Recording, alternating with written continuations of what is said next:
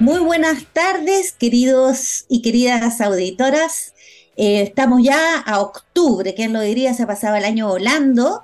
Eh, estamos en un nuevo programa de Hágase la Luz con un eh, importante invitado, Alfredo Señartu, ya le vamos a contar un poquito sobre él. Y vamos a iniciar con una canción que me ha tocado elegir a mí y he decidido hacer un mix entre distintos gustos musicales. Ya, a mí me gusta el rock, como buena ochentera que soy, eh, y, eh, pero también me gusta mucho el, el rhythm and blues. Entonces, em, ¿qué les propongo? Que escuchemos un clásico eh, de, de, un exponente, de un gran exponente del R&B, que es Otis Reddington, em, y, pero la versión que hace The Black Crowds, Crowds em, de Hard to Handle. ¿Qué les parece? Buenísimo, buen tema. No, para, para, empezar esta tarde con, con, con, energía. Eh, pero me quedo dando vueltas esto de que dijiste que, que estamos en septiembre, claro, vamos a colgar las banderas de Chile y ya vamos a empezar a sacar el árbol de Pascua, eh, que como que ya este año está jugado. Es, tremendo cómo, cómo pasa eso. Eh, vamos a hablar con Alfredo. Alfredo Sañartu, eh, algunos temas de almacenamiento, de infraestructura, de generación, de hidrógeno verde, que son los que está llevando eh, la empresa que él representa, RWI, como dijiste tú, Daniela, lo vamos a presentar un poquito más. Eh, pero ahí también te quería plantear la siguiente reflexión de un artículo que leí hace poquito, que hablaba de los tiempos del desarrollo de la transmisión en Europa. siete años, diez años, once años, etcétera. efectivamente son terrenos distintos eh, Europa con una densidad poblacional muy, muy diferente a la que tenemos acá, eh, pero yo creo que las semejanzas son las sensibilidades ambientales y territoriales que estamos nosotros también eh, incorporando cada día con mayor importancia, con mayor peso en el relacionamiento público-privado cuando se desarrolla infraestructura. Entonces, tomando en cuenta que los proyectos de transmisión, cuando dice aceleremos los proyectos de transmisión, eh, eh, ¿será así? ¿Se podrán acelerar? Eh, claro, seguramente habrán tuercas que apretar, pero ¿qué tanto podemos bajar y, si no tomamos mejor quizás estas definiciones de cuánto ya sincerar? cuánto se va a demorar esta infraestructura y junto con ello, porque ese desarrollo no puede, obviamente no podemos evitarlo, empezar con una planificación dinámica que incorpore otro tipo de elementos, como está haciendo la comisión, con eh, almacenamiento, con eh, el coordinador que metió condensadores sincro, en fin, una serie de artilugios que eh, tienen que llegar a complementar, pero de manera estructural, no de iniciativas aisladas, tienen que ser incorporadas de manera estructural a estos elementos de planificación. Porque si no, otra vez eh, vamos a llegar tarde. Si ya estamos tarde, porque no nos dimos cuenta, eh, ¿qué podemos hacer para el futuro para eh, arreglar este quilombo, como diría un bonaerense? ¿Qué opinas? Yo coincido contigo, Danilo, que probablemente con la forma en que nosotros tenemos de de planificar eh, el uso del territorio, eh, eh, la, segmentación de las políticas públicas, ¿no es cierto? Lo que nos llamamos como los sectores, mientras no hay una visión de desarrollo como conjunto, cosa que no creo que vaya a cambiar en el corto plazo, es difícil pensar que el desarrollo de, de proyectos de transmisión, de grandes proyectos de transmisión, puedan hacerse en tiempos más. Más eh, acotados. Em, yo creo que siempre es posible eficientar. Yo también leía el otro día, eh, ha estado muy en boga eh, una crítica, ¿no es cierto?, a, la forma en que opera el Consejo de Monumentos Nacionales. los impactos que tienen algunas decisiones, los plazos que se demora, pero siempre hay cosas que se pueden eficientar y yo creo que hay que mantener también el esfuerzo, pero no creo que eso vaya a cambiar eh, el, el, hecho que los proyectos de generación van, eh, se tramitan más eh, rápido que los proyectos de transmisión. Esa ecuación no va a cambiar, creo, mm. y para mí eso hace que sea clave incorporar a la distribución en el diseño de nuestra transición energética. Eh, creo que se hace eh, extremadamente necesario eh, diseñar las redes en su conjunto, ¿ya? y eh, aprovechar eh, al máximo los recursos eh, energéticos distribuidos que mm. consideren tanto los medios de generación, el almacenamiento, pero también a la demanda como un actor que provee servicios eléctricos. Eh, o sea, me, da la impresión de que eh, planificar el desarrollo del sistema solo desde el utility scale, solo desde eh, la planificación centralizada de la transmisión o los grandes proyectos de generación como, como ha sido, ¿no cierto?, hasta ahora el desarrollo del sector, yo creo que, que en el largo plazo, no en el mediano, en el largo plazo no, no, no va a ser viable, yo creo que va a haber que hacer un cambio de switch mucho más eh, mm. grande si es que queremos que esta transición energética sea eficiente. ¿ya? Y yo eh, no dejo y no me canso de repetir que mi gran preocupación, ¿no es cierto?, es que la transición energética sea, termine siendo muy cara, que deje eh, gente en el camino. y con eso no quiero decir que no haya que avanzar, ¿ah? no, no, para mí camino que, donde no hay retorno, eh, pero por lo mismo tenemos una responsabilidad de hacerlo eh, lo, mejor, eh, lo mejor posible. Hoy nos tiramos de largo y día en editorial, estuvo bien, bien hablada. Entonces, vamos a The Crows, ah, The Black Crows. The Black ah, y me voy a corregir porque la canción, ¿no es cierto?, es de Otis Redding para que no, me tiren tomates después. The Black Crows, Hard to Handle. Eh, hágase la luz, TX Plus, en este tarde de día Nos vemos. Bueno, y después de escuchar Black Crows, Hard to Handle, ya estamos en la segunda parte de este nuevo capítulo de Hágase la luz y ustedes ya puedan ver a nuestro invitado de esta tarde de día martes, Alfredo Sañartu. ¿Cómo estás, Alfredo? Aquí abajo lo veo yo ahora. ¿Cómo estás, Alfredo? Un gusto tenerte Hola, Alfredo. Hola Danilo, hola Daniela. Muy bien, ¿cómo están ustedes?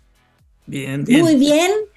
Oye, voy a presentar a nuestro invitado, muchos de ustedes lo deben conocer, él es eh, ingeniero civil hidráulico de la Pontificia Universidad Católica, con una vasta experiencia en empresas de energía, tanto nacionales como extranjeras. Fue ingeniero de regulación en Transelec, gerente de nuevos negocios y otros cargos en Pacific Hydro y country manager de eh, Chile de ION. Eh, actual, eh, su cargo actual es de country manager también de la empresa RWE Renewables Chile, ¿no es cierto? Bienvenido. Muchas gracias. aquí en la Casa de la Luz, la verdad es que el tiempo vuela como a la velocidad de la luz, se podría decir. Entonces queremos aprovechar harto este espacio de, conocerte, Alfredo, eh, y también de conocer a, la, empresa que tú representas y un poco la opinión y la visión que tienen de las tantísimas cosas que están pasando hoy en día en, nuestro sector energético. Eh, y, la primera pregunta va un poco más como por, la historia de, esta, de la empresa de RWE, una empresa alemana de, gran tradición energética en varios países, no solamente en el mismo Alemania, que aterrizó en Chile luego de que parte de ION pasara a, su propiedad, según ahí me corrige si, estamos equivocados. Eh, y, la pregunta básicamente, ¿por qué Chile? O sea, ¿por qué las empresas internacionales se fijan en nuestro país como un eh, polo de desarrollo energético, sobre todo renovable, que hasta el momento ha traído altos niveles de inversión en infraestructura? Entonces, eh, quizás desde fuera ¿Cómo se ve este oasis renovable energético de, que, así al menos nos creemos ese, ese, ese logo? Bueno, RW es una empresa alemana, una empresa alemana muy, muy tradicional y muy históricamente ligada a la industrialización alemana. Tenemos una empresa de más de 100 años que partió, bueno, con todo lo que es la industria alemana muy ligada a, producción de energía térmica. Y hace algunos años, eh, afortunadamente, dio un giro completo a, a lo que es su, su, base y se enfocó completamente en energía renovable. Y, y, ahí donde, como tú decías, hizo este cambio, se fusionó y cambió activos con, con ION y eh, se enfocó en una inversión 100% renovable. Tenemos un plan muy ambicioso de crecimiento eh, de aquí al 2030, una inversión de, 50 billones de euros, de, tener un portafolio de 50 gigawatts de energía renovable, súper agresivo. Y para lograrlo, bueno, tenemos que crecer y el mercado es súper competitivo. La verdad es que eh, en renovables nosotros somos muy potentes en, offshore, en, energía eólica marina, como se llama. Eh, estamos muy presentes en, Alemania, en Reino Unido, en Estados Unidos, pero para crecer hay que buscar nuevos mercados. Y esos nuevos mercados se hizo un análisis bien amplio, bueno, en alemán, ahí viendo qué, países pintan bien, eh, con estabilidad económica, por supuesto, buenos recursos, buen viento, buen, buen, sol, eh, reglas claras, y, bueno, ahí uno empieza a descartar y, la verdad es que eh, Chile aparece ahí siempre en las primeras listas como un mercado súper atractivo por todo eso, o sea, tenemos súper buen viento, la reacción del norte ni hablar, eh, tenemos un marco regulatorio, ahora están pasando por algunos momentos en que, que se está discutiendo, pero, pero en general un marco regulatorio que desde hace casi cuatro décadas viene bastante siendo innovador y, y, siempre ha sido bien eh, estable para efectos de, energía, ni hablar del fomento de energía renovable, siempre hemos sido súper líderes de energía renovable y además súper eh, transversal, independiente del gobierno de turno. Estamos todos de acuerdo que eh, las energías renovables son la base de eh, la energía que queremos lograr también como país. Estamos comprometidos también como país con una carbono neutralidad. Entonces, Chile apareció en la lista y decidimos entrar en 2019 eh, también de manera bastante agresiva, pero agresiva en el sentido de crecimiento. Nosotros entramos a Chile buscando armar un portafolio de proyectos justamente para aportar nuestro granito de arena en este crecimiento hacia el 2030 de esta estrategia de los 50 gigawatts de energía renovable que queremos tener como, como empresa hasta, hasta esa fecha. Oye, Alfredo, y podríamos saber un poquito más de qué, cuáles son los proyectos que ustedes tienen eh, eh, en carpeta, eh, de qué tamaño estamos hablando, qué tecnologías, en qué, en qué lugares del país y la otra vez eh, alguien me comentaba que ustedes tomaron una decisión estratégica en su minuto de partir los proyectos desde cero. Eh, y, que nos cuentes un poquito por qué esa decisión. Te soplaron bien. Sí. bueno, la verdad es que nos ido muy bien y, esa estrategia, voy a, voy a partir de, de atrás para adelante, esa estrategia la tomamos porque creemos que hay elementos que son súper importantes al momento de desarrollar proyectos. Y, bueno, a nivel mundial y en particular en Chile, el tema ambiental, el tema de relacionamiento comunitario, el tema de cómo se presenta un proyecto a las comunidades y a las autoridades locales es clave. O sea, mm. son proyectos que el desarrollo puede durar 4, 5, 6 años, la construcción, después una vida útil de, o una operación de 25, 30 años, pero los primeros 2, 3 años en que uno se la juega en presentar el proyecto, en el diseño, en recibir el feedback de las autoridades, de, las comunidades, es clave. Y ahí te jugaste gran parte del éxito del proyecto.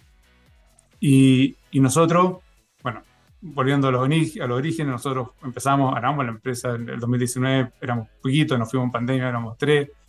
Eh, y después nos, empezó a ir súper bien. La verdad es que hoy día tenemos un portafolio súper grande, ya somos 23 eh, personas, pero siempre enfocado en un equipo de desarrollo que venga eh, con esta experiencia, especialmente en los temas críticos, que son el desarrollo de proyectos con una mirada integral de, todo lo que es la cadena de desarrollo de proyectos, con ojo en temas ambientales, comunitarios, porque es la clave. Entonces, a nosotros nos gusta meternos lo más temprano posible en los proyectos justamente por eso, porque nos gusta meternos en una relación directa y, de acercamiento lo más temprano posible con las comunidades, con los propietarios de los terrenos, con las autoridades locales. Nos gusta ser nosotros los que presentamos los proyectos a, a, quienes van a verse después involucrados en la evaluación, los que van a ver los desafíos de la construcción, los que van a ver los beneficios del proyecto, ser nosotros los que lo explicamos. No que llegue eh, y compremos nosotros un proyecto que ya está con una historia y hacernos cargo de una historia que nosotros no hemos manejado y, que al final también te tiene que hacer cargo de cosas que quizás no hubieras hecho tú si es que lo hubieras manejado de un comienzo. Entonces, por eso nos gusta a nosotros meternos lo antes posible.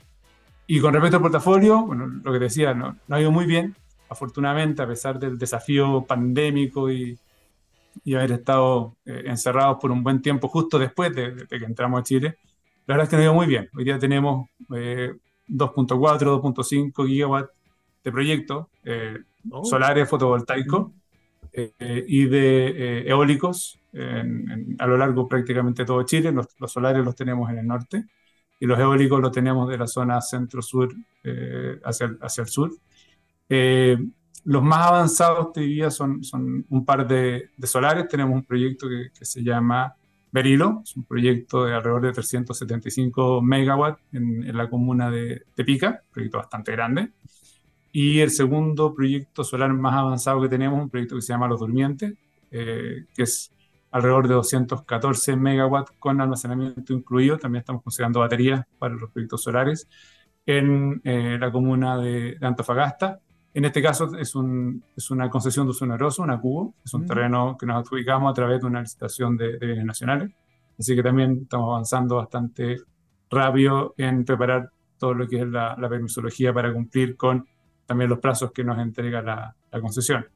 Y desde el punto de vista eólico, diría que, que, el proyecto más avanzado es un proyecto que se llama Las Fresias, que está en, la, en la comuna de Yungay, que es alrededor de, de 230 megas. Así que tenemos proyectos, eh, bueno, esos son de tamaño bastante importante, tenemos otros más chicos, pero que están en etapas más, tempranas, así que estamos eh, en paralelo avanzando también con ellos, pero diría que esos son los tres que hoy día están en, una etapa más avanzada, con miras ya a empezar a, presentar los permisos ambientales el próximo año.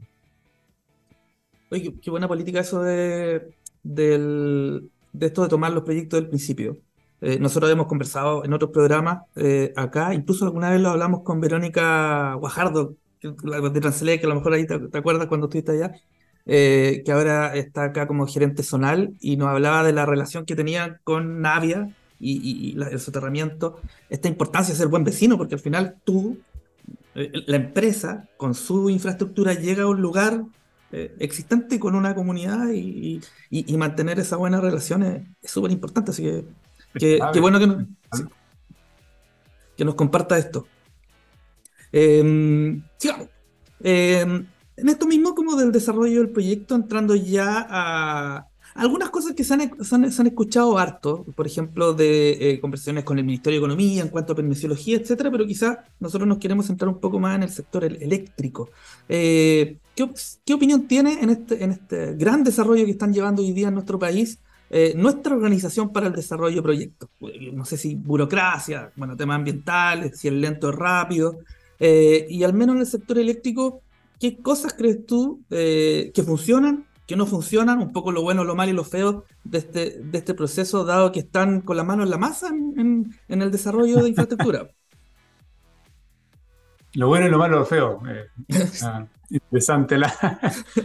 A ver, yo creo que, en la generalidad de Chile, y, es la razón por la que entramos a Chile, Chile siempre ha sido pionero en, en energía renovable y hay un compromiso en mantenerse en, ese camino, con los desafíos que ha tenido. Y, y, la verdad es que sí, Chile está teniendo desafíos, está teniendo algunos desafíos súper precisos, y, te, cuento más por el lado de lo malo y lo feo, pero, pero son desafíos que van a vivir probablemente todos los países que quieran y van a tener que eh, hacer el cambio en su matriz. Eh, Chile está dando un ejemplo. O sea, eh, de aquí a varios años más, todos estos países estamos viendo en Europa, después de, toda esta crisis energética que están viviendo, que están en, este proceso de, independizarse energéticamente de, Rusia. O sea, si uno quiere tener una matriz, y como creemos, y es nuestra convicción, que tenemos que llevar a una matriz 100% renovable, eh, el cambio climático es una realidad, eh, querámoslo o no, y lo estamos viendo cada día más presente y cada vez más duro. Eh, lo que estamos viendo que en Chile lo van a vivir el resto de los países. Entonces, Chile es realmente un, un ejemplo eh, de lo bueno, lo malo y lo feo, pero es un ejemplo de lo que va a pasar. Eh, entonces, desde ese punto de vista, creo que lo que se está haciendo en términos de eh, fomento, en términos de almacenamiento y en términos de experiencia, siempre Chile a la, vanguardia y con un compromiso, como decía antes, transversal, independiente del gobierno, lo bueno, lo, favorable y creo que lo atractivo para eh, cualquier empresa de energía renovable que esté en, en, el país. Momentos complejos, siempre. Hoy día lo estamos viviendo.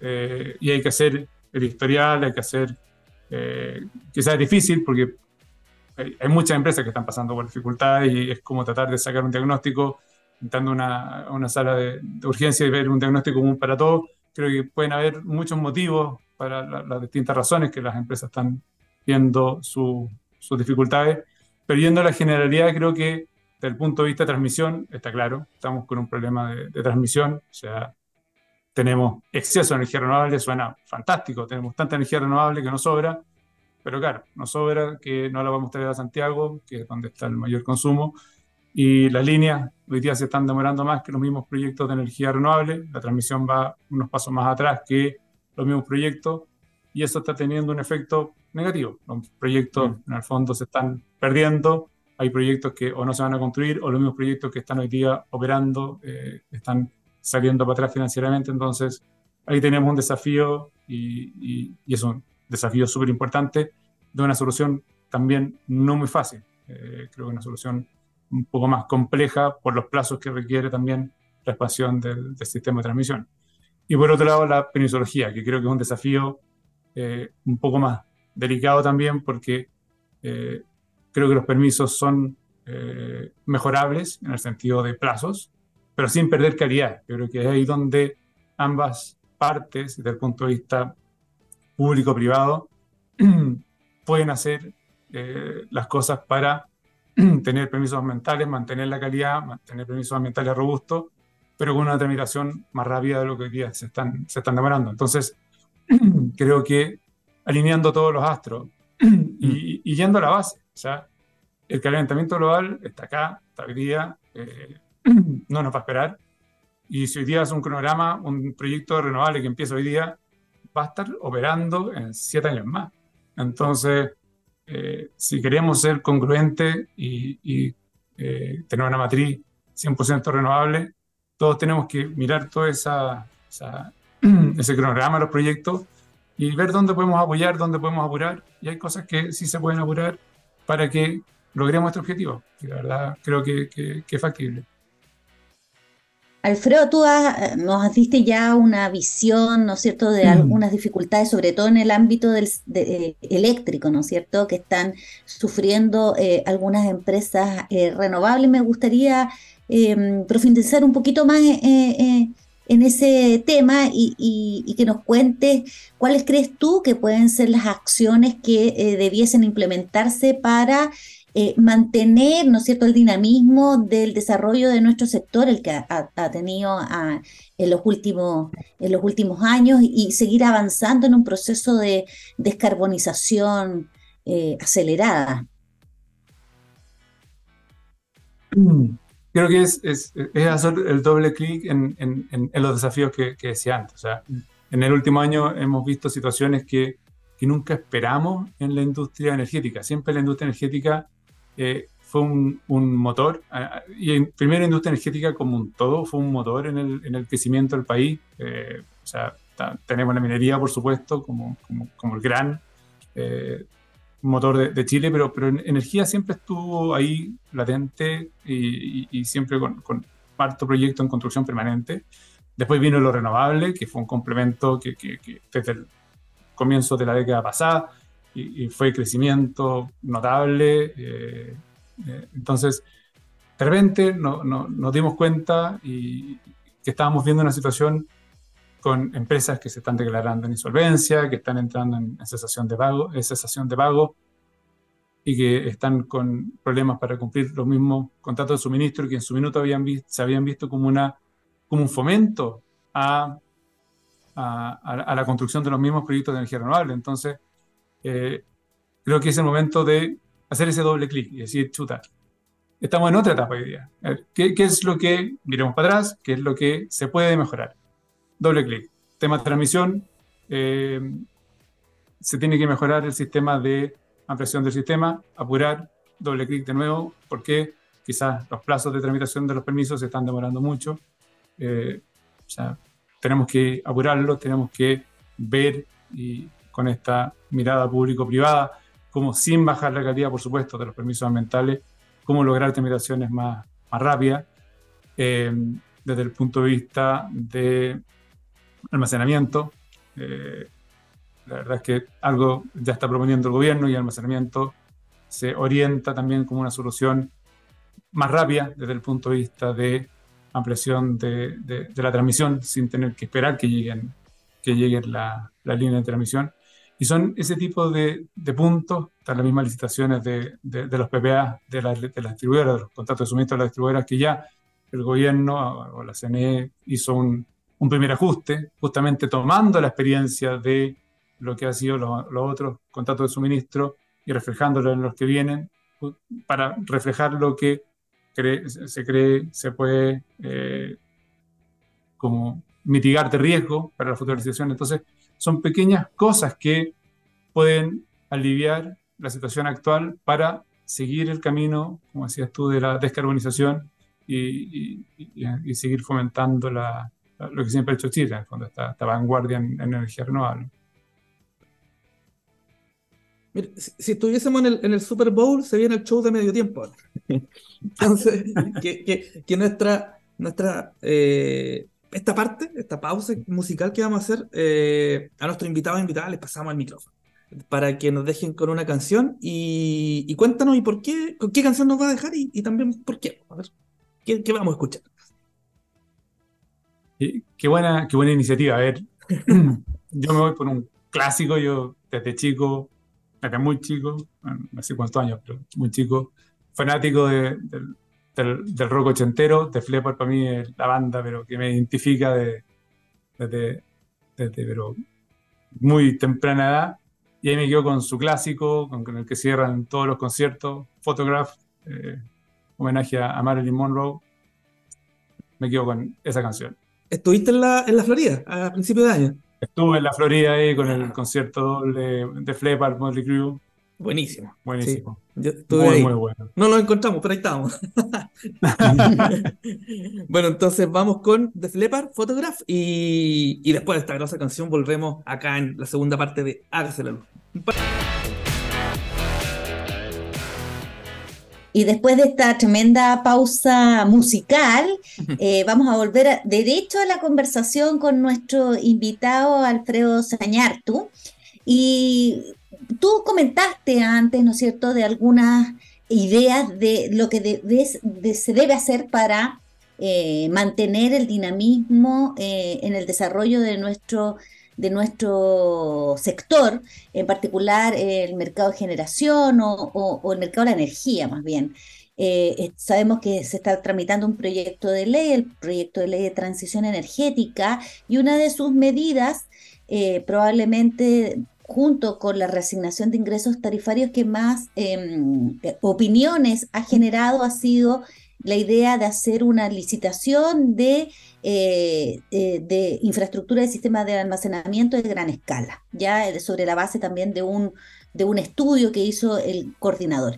Y, y ahí la discusión es efectivamente ¿Es necesario que se haga una, una, licitación centralizada por la autoridad o debiese dejarse esto a eh, eh, la iniciativa de los, de los agentes? Em, eh, ¿Por qué es necesario hacerlo de esta manera? Hay algunos riesgos que la regulación todavía no está no está, em, no está abordando adecuadamente, eh, no hay todavía almacenamiento porque falta regulación. Eh, eh, ahí nos gustaría saber cuál es tu, visión sobre, em, sobre este tema. No, perfecto. Y muy buena, muy buena pregunta porque ha habido mucha, mucha discusión y, como decía antes, almacenamiento es y, suena como un complemento perfecto para transmisión. O sea, hoy día está claro el diagnóstico de transmisión. Es un cuello de botella, como decía antes, transmisión va más atrasada que, generación eh, renovable y, y, totalmente desalineado con el objetivo que tenemos como país de descarbonizar la, la matriz. O sea, realmente no puede ser que estemos perdiendo buenos proyectos, que estemos perdiendo eh, energía competitiva, energía barata, energía renovable, por, por falta de línea de transmisión almacenamiento clave. O sea, entra eh, como una solución mucho más rápida que construir nuevas líneas. ¿Es necesario o no es necesario un proyecto de ley, un cambio en la regla del juego? Eh, ahí alguien hablaba, huevo la gallina, no hay inversión porque no hay, no hay, no hay ley o, o, o, falta la ley porque, porque, no, ha habido, no, no, no, habido eh, almacenamiento. Mi, mi, visión es que siempre va a ayudar a hacer una licitación, eh, especialmente la magnitud que está hablando el, gobierno, o sea, poner 2.000 megas de almacenamiento en, en, en, en lugar estratégico, va a ayudar. Eh, si tiene que ser por ley, probablemente no. Yo creo que, que, habría que ver el marco regulatorio actual que, que lo permite. Eh, sin embargo, te diría que, que, más, más relevante que todo eso es verlo eh, de forma completa y coincidente con todo el, el, el, marco actual. O sea, no puede verse de forma aislada. ¿Y por qué lo digo así? Porque hoy día, por ejemplo, nosotros, que los tenemos en proyecto y tenemos tiempo, pero hoy día hay empresas que eh, están tomando decisiones de inversión de poner batería en su proyecto. ¿Qué va a pasar con esa batería? ¿Van a quedar de sobra? ¿Van a quedar obsoletas? ¿Cómo van a operar en conjunto con eh, estas otras baterías? Entonces, creo que, hay falta una mirada mucho más integral de, qué es lo que queremos lograr. Eh, entonces, tratando de, de contestar de forma integral la pregunta, marco regulatorio, creo que se puede complementar donde, probablemente no a través de, leyes, sino que ver donde, lo que, donde lo que ya existe se puede adaptar. Una licitación de batería suena muy bien y, creemos que ayuda, o sea, a un nivel de inversión de, de, de 2.000 megas de batería sin tener el, mecanismo claro de, cómo se van a rentar.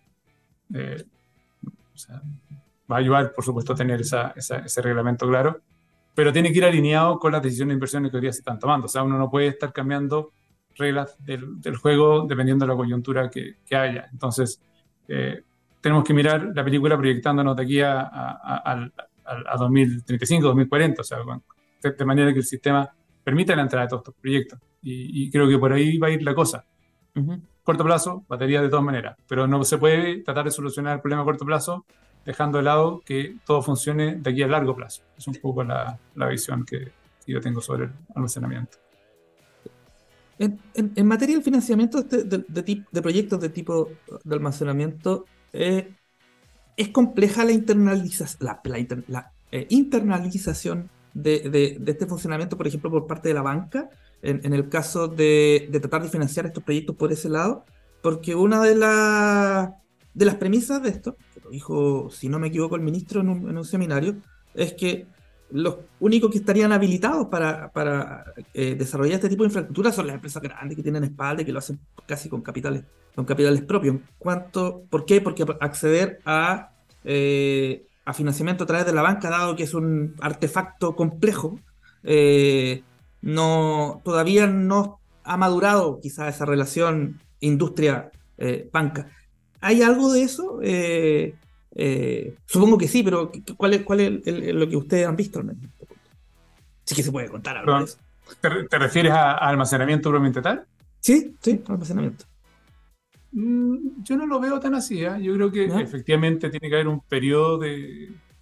Esto es a, nivel, a nivel mundial, o sea, las baterías a nivel utility, a nivel de gran escala, se están empezando a instalar. Creo que va a haber un tiempo en que se tiene que ver cómo, cómo operan. Igual como pasó hace, hace muchos años con las primeras turbinas, con, que llegaron a Chile, con los primeros paneles, pero después los bancos están bastante activos en financiamiento de proyectos de energía renovable.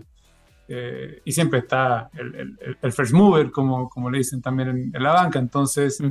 eh, creo que, que eventualmente eh, va a haber este, este periodo de, de aprendizaje o de conocimiento del mercado, pero a la larga no veo que vaya a estar limitado a quienes puedan financiar baterías desde el punto de vista solamente de, de, de, sus espaldas, mm. sino que yo vería a la banca y, y cada vez con, con, mayor interés, porque también, por otro lado, la misma banca que ha financiado proyectos de energía renovable, especialmente solares, sin batería, está sufriendo igual que los dueños de los proyectos. Entonces, eh, también vería con bastante interés por ese lado que quienes financian proyectos tengan también el interés de tener como complemento almacenamiento. Así es que eh, esperaría que, también participen de, los proyectos.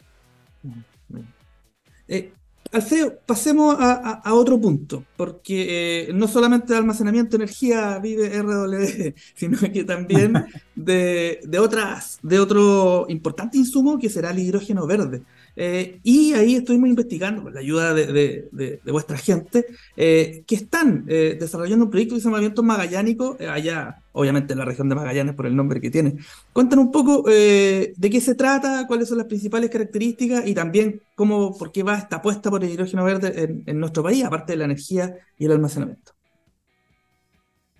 Perfecto, te informaron muy, muy bien. Mira, te conteste siguiendo la, la misma estructura de, de, la llegada a Chile. Nosotros cuando entramos a Chile el 2019, hidrógeno no estaba en, nuestros planes, no, no era parte de, de, la mirada que teníamos. Nosotros veníamos enfocados en proyectos solares y eólicos. Y bueno, apareció esta, estos estudios de McKinsey hablando de, de, lo competitivo que podía ser Chile en, hidrógeno y, sus derivados, eh, la política, la estrategia nacional. Y, y dijimos, bueno, averigüemos, ¿por qué no? Y, resulta que RW, eh, en esa época, bueno, yo diría más todavía, eh, tenía proyectos de, hidrógeno verde, como parte también de su transición energética, como parte de su proceso de descarbonización, como un, como un eh, elemento en el fondo de, energía futura. Y empezamos a averiguar y, y, la verdad es que teníamos experiencia interna y dijimos, démosle, o sea, si tenemos potencial, metámoslo dentro de, Chile y podemos eh, incorporarlo como parte de nuestros proyectos también eh, a desarrollar dentro del, portafolio. Y, partimos de lo más básico. Eh, veamos dónde. así como, como dicen los consultores, hicimos un, screening mirando de norte a sur, enfocado obviamente en, el norte, en lo que es recurso solar, en el sur hacia Magallanes, en lo que es recurso del viento, recurso eólico y viendo las posibilidades de exportación, de productos, de la tecnología vigente o la proyección de la tecnología, costos, eh, puertos. Y fue así como finalmente la, recomendación, lo que identificamos como lo más competitivo y la mejor alternativa fue enfocarnos en el sur, en, Magallanes, con, con, un proyecto de, producción de amoníaco como un subproducto de, del hidrógeno verde.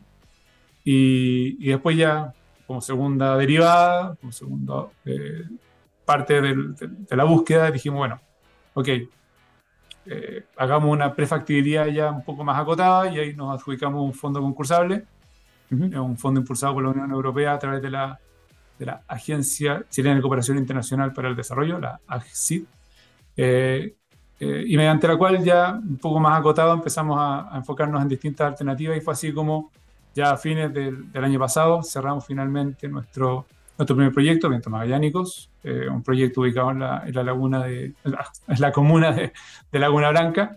Y, y, ahora estamos un poco también haciendo lo que te comentaba antes, que es acercándonos a las comunidades, acercándonos a las autoridades locales, para ser nosotros los que, los que estamos presentando este proyecto, para ser nosotros los que estamos eh, dándoles de, de, primera fuente lo que, lo que son nuestros planes.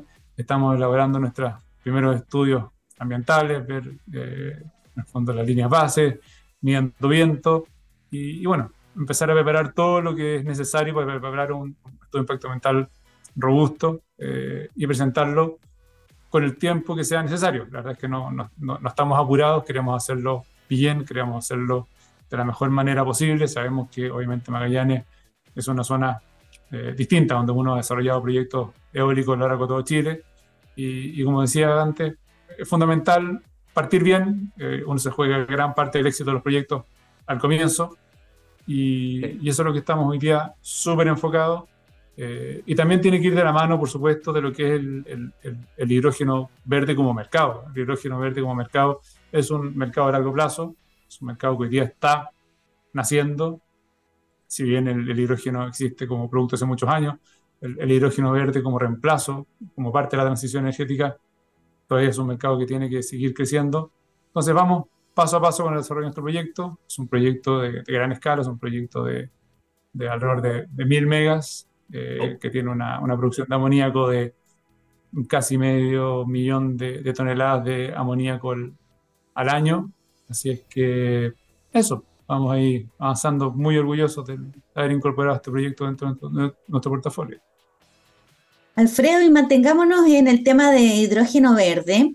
Tú ya dijiste algunas cosas que nos permiten, eh, ¿no es cierto?, entender que este es un, proyecto, al menos de vientos magallánicos, que va a estar orientado a la eh, exportación. Em, y así se están viendo, ¿no es cierto?, sobre todo por la envergadura de los proyectos que están en, carpeta, eh, algunos de los proyectos que están en carpeta, están orientados a la exportación.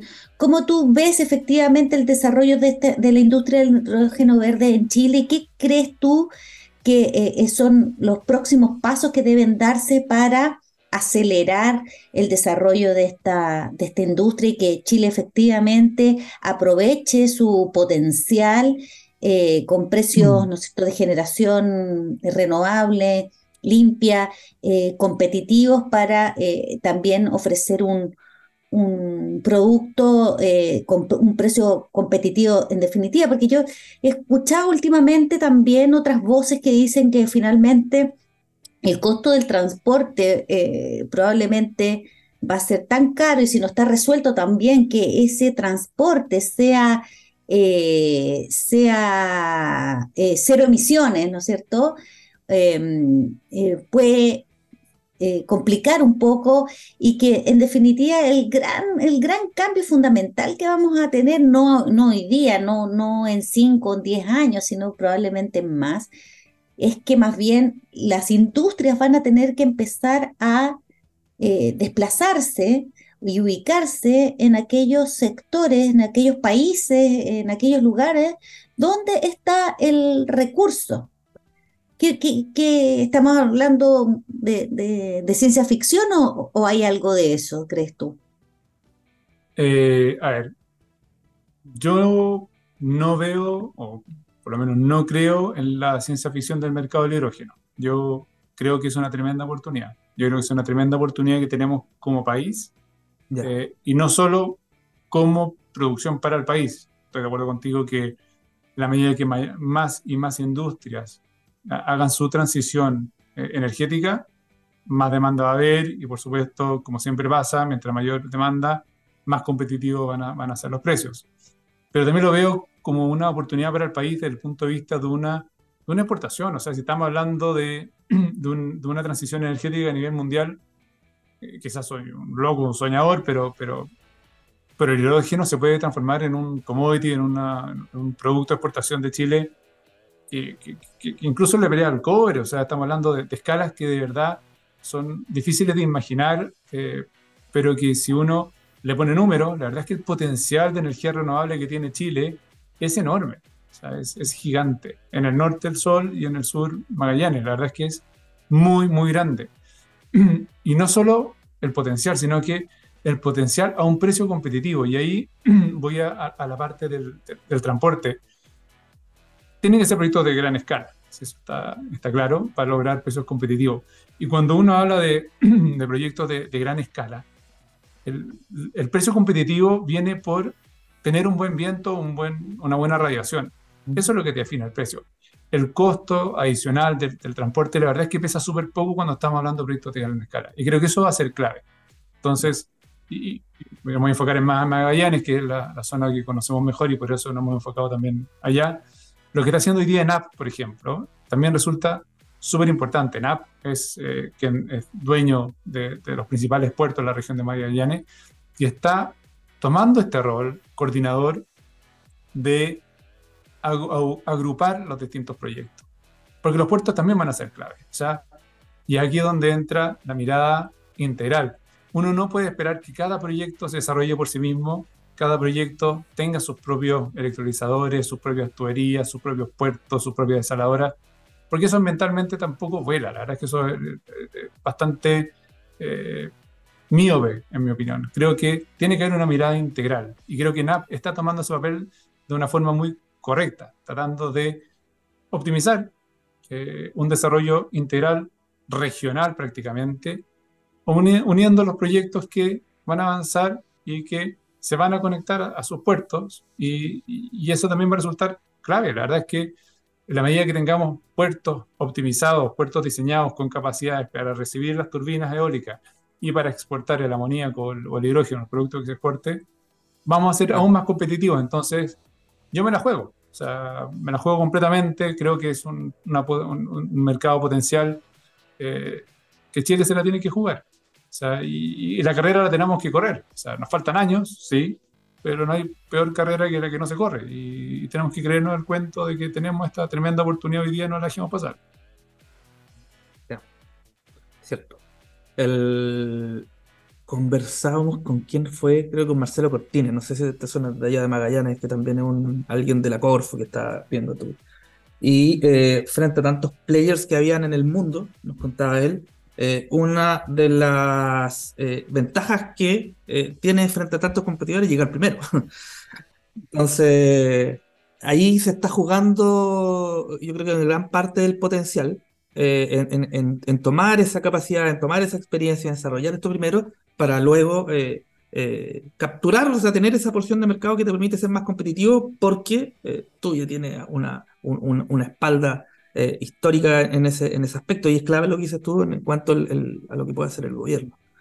Em, Alfredo, estamos llegando un poco al, final de este, de este capítulo, que hemos paseado por grandes temas del, del sector en 40 minutos. rápido. Y sí, y, para cerrar, al igual como en el entretiempo, también tenemos una sección acá que se llama Hacer la Luz, eh, donde te damos un minuto para que tú nos, no sé, cierres una idea, un comentario final, un minuto de confianza, lo que tú quieras acá, eh, donde el micrófono es tuyo en, en Hágase la Luz. Así que, Alfredo, los controles son tuyos. ya, vamos. Eh, mi mensaje. creo que lo enfocaría por por el cambio climático. Creo que eh, el cambio climático, lo hemos visto, se hace presente cada vez más seguido y cada vez de forma más duro. Y, a veces, personalmente, siento impotencia ver que, que, todos hablamos del cambio climático, todos hablamos de lo terrible que, que está haciendo el cambio climático, pero, pero las acciones se quedan ahí, en el aire. Y, y, que tenemos a la mano en Chile de aprovechar el potencial que tenemos en energía renovable, ser un ejemplo, y, perdemos el tiempo en, hablar, en, discusiones, en, permisos que se demoran, eh, incluso se ha transformado un negocio en la, oposición de proyectos. Y al final, como te decía antes, los tiempos pasan, los proyectos se demoran cada vez más. Hoy día, si partimos un proyecto hoy día, va a estar operando en, ocho años más. Y el tiempo se nos acaba todo. La verdad es que más que negocio o no negocio, el tiempo se nos va a acabar y, es, serio, o sea, si queremos dejar un mejor mundo para nuestros hijos, para las futuras generaciones y ser realmente un aporte, tenemos que empezar a tomar acciones, las acciones son ahora. Yo creo que eso es el, mensaje que, que, verdad, tenemos que pasar de, y suena súper de perogrullo, pero es en serio, hay que pasar de, de hablar a, a hacer las Sí, y no, no es de perogrullo, tienes razón. no, es, no es galería, no, no, va para. Ese, ese mensaje tiene que entrar rápido en, nuestras mentes y en el desarrollo y en el sector que estamos, obviamente. Eh, hoy te agradecemos mucho haber estado conversando eh, con nosotros. Ahí, no sé, Dani, si algunas palabras de cierre también acá que nos, nos quieras compartir de este capítulo. Sí, siempre es bueno conocer, ¿no es cierto?, una empresa eh, que tiene presencia en muchos países y que opta por Chile para también desarrollar una cartera de, de, proyectos. Hemos podido conversar eh, los temas que son normalmente propios de, los desarrolladores, ¿no es cierto? Como, como dijo Danilo, lo, lo bueno, lo malo y lo feo, ¿no es cierto? Eh, entonces, vemos que, existe, eh, que Chile todavía es un país atractivo para las inversiones en energías renovables y que tenemos que ver el contexto actual como eh, un contexto de cambios, de incertidumbre, eh, que no es muy distinto a lo que están viviendo todo el resto de los países, pero es clave que abordemos esta, esta, esta situación, ¿no es cierto?, eh, de una manera clara, precisa, con una hoja de ruta que nos permita, ¿no es cierto?, ir superando eh, los desafíos que tenemos y, que nos permitan hacer las transformaciones eh, que se requieren en, eh, en el sentido correcto. Así que ha sido una súper buena conversación, Alfredo, que nos da luces y nos da esperanza, ¿ah? porque a veces terminamos así, nos da más esperanza de que se puede, que se puede. No, gracias a ustedes por, también por la, por la instancia. La verdad es que es bueno conversar todo esto y, y bueno, tratar de seguir moviendo hacia una matriz renovable. Yo, por lo menos, como decía antes, quizás soñador, quizás un loco, pero con la convicción de, que se puede. Totalmente de acuerdo. Ya. Oye, gracias por la información. Gracias por la conversación. Gracias, por, The, por Y ahora me toca a mí mi canción para cerrar este programa. Nos vamos con Interpol de Henrik Manuel. Así que eh, eso cerramos esta tarde a Marte en Hágase la Luz por TX Plus y nos vemos la próxima semana. Un abrazo a todos, gracias, Freo. Nos vemos. Chao. Chao.